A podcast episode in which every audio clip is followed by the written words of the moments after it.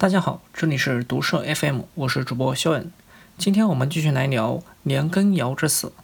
年羹尧家族啊，本来姓严，祖籍是安徽怀远。说来也巧啊，我的一位同事正好是年羹尧的老乡。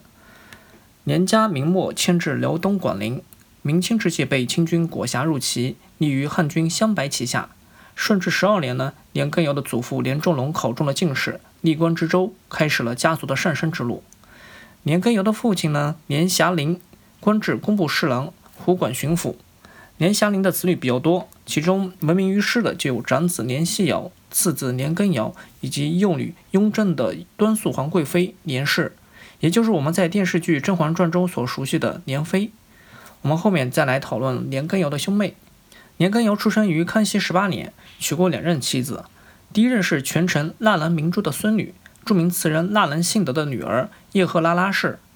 没过几年呢，纳兰小姐病逝。明珠再次做媒，将自己夫人娘家的一位姑娘，英亲王阿基格一系的宗室格格介绍给年羹尧做继妻。这两次婚姻呢，给年羹尧带来了丰富的政治资源，迅速的融入了明珠家族的官婚宦关系网，但是也带来了沉重的政治包袱，无法摆脱许多人事关系的影响。比如雍正皇帝的死对头皇九子允堂这一层关系，年羹尧无论是乡试还是会试，都赶上了响榜。某些年份的科举考试人才辈出，一同年之内名在当时又后来又流芳百世的大人物就有好几位，其他人则嗯沾了同学的光，也差不到哪里去，所以这就叫做响榜。有清一代啊，论仕途最响的榜应当属道光二十七年丁未科，李鸿章、张之万、沈桂芬、郭松涛、马新仪等人都是那一版的同科同年。康熙二十八年。二十岁的年羹尧参加了顺天府乡试，考中了举人。这一年的乡试非同寻常。顺天府乡试又称为北围，考场设在京城，考生结构复杂，不但包括了顺天府的直隶地区的普通生源，还有大量八旗子弟和京官子弟，以及国子监的荐生和贡生们。这一年顺天府乡试一发榜，发现了中举的考生中啊，高官子弟比例奇高，一时舆论哗然。落榜考生聚合在一起，写了一篇极为生动犀利的檄文，到处张贴。这篇檄文写得非常生动具体，其中背述了新科举人的背景来路、关节嘱托、行贿数量，一一罗成，如同现在互联网的人肉搜索一样。不但如此啊，怒不可遏的落地秀才们还特邀了当时的金牌编剧《桃花扇》的作者孔尚任，以此为素材创作了昆曲的剧本《通天榜传奇》，在京城啊到处巡演，宣扬此事。事情闹得沸反扬天，一直捅到了御前。康熙皇帝勃然大怒，立即将两位主考下狱，派大员彻查。随后又亲自书题，命皇杰命皇子监场，对本科中试举人全部进行全员复试。然而复试的试卷是经过康熙帝亲自阅看的，得出的结论却是重视举人文字大多流畅可观，录取名次啊似乎整体上还算比较公正的。官宦子弟因为能够享受到更加优质的教育资源，所以在乡试中啊成绩更为突出，其中是有很大的合理成分的，未必就是行贿舞弊的结果。康熙皇帝显然也是心知肚明的，但是为了平息舆论啊，就显示朝廷对于平民子弟的格外照顾，就不得不摆出义正辞严的姿态。在事情处理完毕之后，他又进一步调整制度。要求以后啊，顺天乡试要专门为中高级子官员子弟批出名额，不能任其中试人人员无无限膨胀，侵害了寒门利益。抛开这场群体性事件不说，这一科顺天乡试英才云集，最出名的一位就是年羹尧，另一位则是雍正西南年间改土归流的主持者，乾隆年间的头号重臣鄂尔泰。年羹尧在次年的殿试中发挥出色，考卷被列入前十，进呈康熙皇帝。康熙皇帝却特别下旨，将凡属大臣子弟一律置于三甲，将一二甲的高地啊留给了平民子弟。但是在选拔翰林院庶吉士的时候，却仍仍将其破格列入，为此后的平步青云奠定了基础。堪雍乾另外一位重要人物张廷玉，也是年羹尧的同榜同年。年羹尧啊，是个非常重感情的人。虽然后来成为武将，但是却特别看重自己的文人身份和科举形象。在众多童年中啊，尤其看重鄂尔泰、史一之两人。雍正帝继位之初，年羹尧向皇帝反复推荐过这两人，不过因为啊年羹尧路走得太顺，性情张扬，很多同年都对年羹尧不买账。这里我们来说两个故事。雍正二年底，年羹尧青海凯旋，群臣望风舞拜，极尽阿谀奉承之能。人群中只有史一直力傲不败。倒是啊，年羹尧翻身下马过来招呼老同学。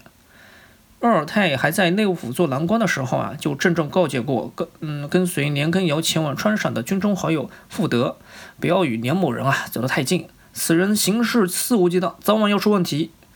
雍正元年，鄂尔泰经过年羹尧保举，从内府郎中被抄擢为江苏布政使，但他却从未向年羹尧表示过感谢。但也正是因为如此啊，两人却未受后受日后雍正皇帝倒联的影响。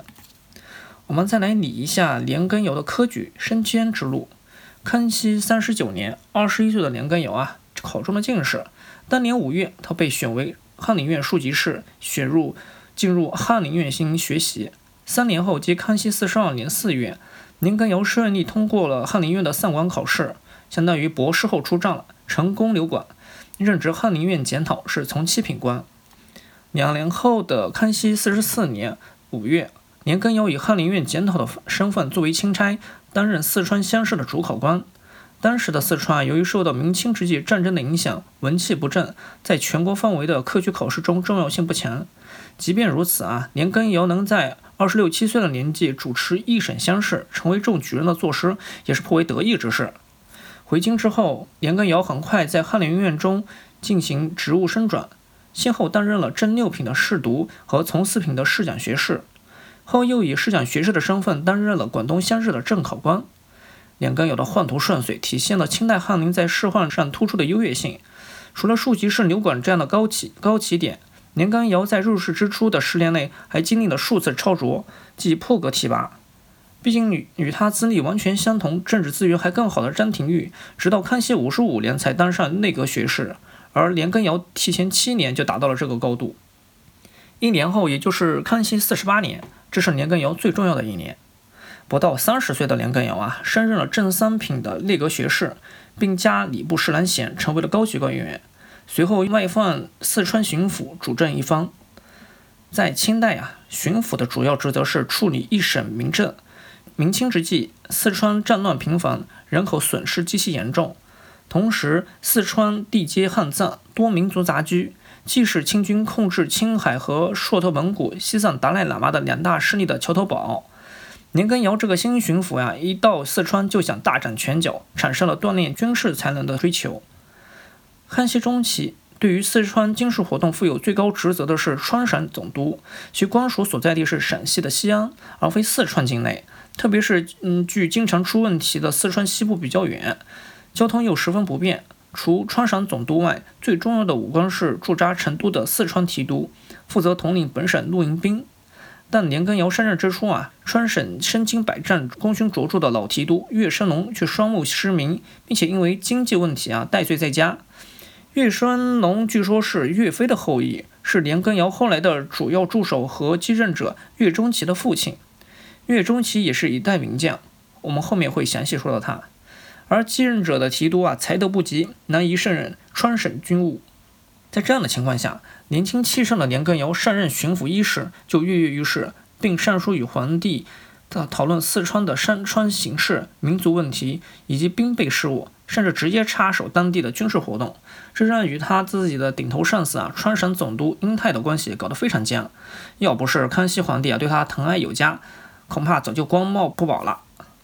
到了康熙五十六年，清王朝的战略形势发生很大的变化，这一变化给了年羹尧带来了由文转武的发展契机。那一年呀，清廷的老对手蒙古准噶尔部入侵西藏，攻占拉萨，试图控制达赖喇嘛，进而影响整个蒙藏地区。康熙五十七年闰八月，康熙皇帝命皇十四子允提为抚远大将军，率军西进，调兵遣将。一场抗准元藏的大规模战争爆发在即。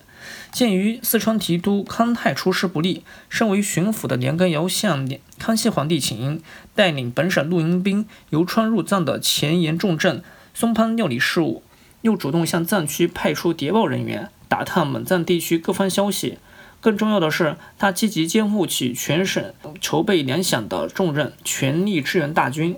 此战过后，康熙帝对年羹尧的表现啊极为满意，信任度与日俱增。趁着这个机会呀，年羹尧上书康熙，祈求暂加以总督之虚衔，并赐以孔雀翎子。